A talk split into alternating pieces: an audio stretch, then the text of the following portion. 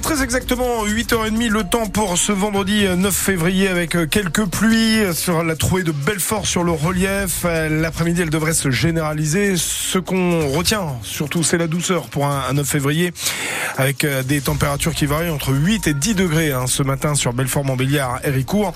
Météo complète juste après le tout info, l'espresso de l'info, l'actualité résumée en 3 minutes par Alexandre Lepère. La mobilisation va durer une bonne partie de l'après-midi. Celle du monde du BTP, elle sera visible dès 13h30 sur la 36. Une opération escargot avec une quarantaine de véhicules dans le sens Montbéliard-Belfort.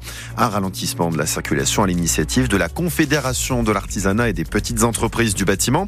Et parmi les participants du convoi, on retrouvera Cédric Dillon, chauffagiste à frotter les lures.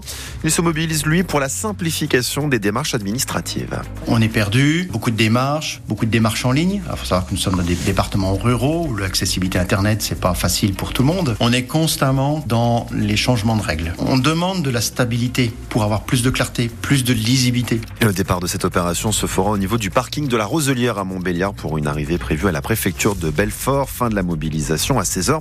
Et vous retrouvez toutes les infos pratiques sur francebleu.fr et l'application ici. Le débat est bel et bien lancé. Faut-il autoriser les résidents des EHPAD à emporter avec eux leur animal de compagnie? Le sujet a été débattu ces derniers temps à l'Assemblée nationale et au Sénat dans le cadre de la loi sur le bien vieillir.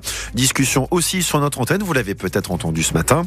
Le sujet pose en tout cas des questions selon Émilie Jourdier, psychologue et responsable des animations à l'EHPAD Pierre Auger à Montbéliard. Et à la fois, je me pose des questions sur le plan euh, organisationnel au niveau de, l'établissement, voilà, euh, euh, autour de la gestion de, cet animal, de la cohabitation, d'éventuellement plusieurs animaux, voilà, et puis si notre résident vient à décéder, quel est le devenir de, de, son animal? Et le débat existe en tout cas aussi selon Robert Krill, l'invité de la rédaction ce matin à 7h45. Vous retrouvez son témoignage à 9h. Il est le directeur du pôle gérontologique de la Fondation Pompidou à Belfort.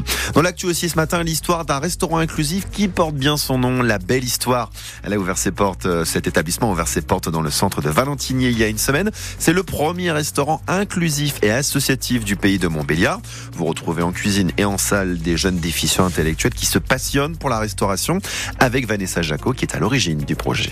Je me suis rendu compte que les jeunes avaient euh, un fort potentiel parce que c'est déployé chez eux depuis tout petit étant donné qu'ils n'ont pas un cursus traditionnel. Euh, m'est venue donc cette idée de pourquoi euh, ne pas trouver un lieu où on pouvait les mettre aussi en avant, qu'ils puissent aussi être reconnus dans ces compétences qui ressortent énormément au quotidien. Et vous retrouvez aussi sur francebleu.fr et l'application ici les infos pratiques de ce restaurant inclusif associatif ouvert le midi du mardi au samedi. Et puis cette belle frayeur des clients d'une jardinerie voisine, on est dans le Haut-Rhin, à Karspatch, près d'Altkirch. Des clients ont vu le week-end dernier de sangliers un peu perdus débouler à toute allure dans le magasin. Le duo a réussi à s'introduire par la porte automatique coulissante et c'est grâce à l'intervention des brigades vertes du Haut-Rhin que les deux sangliers sont partis. Delphine Bazot est membre de ces brigades, elle a réussi à les déloger. C'était dans l'affolement, hein. ils se sont euh, engouffrés là pour se cacher. Euh. Ils sont juste rentrés et ils se sont posés ils ont attendu euh, gentiment. Les gens ont assisté à l'opération de sauvetage et puis ils étaient aussi contents pour les animaux que tout se soit bien passé. Et une histoire insolite là aussi à retrouver en vidéo sur francebleu.fr avec nos sangliers sur l'application ici.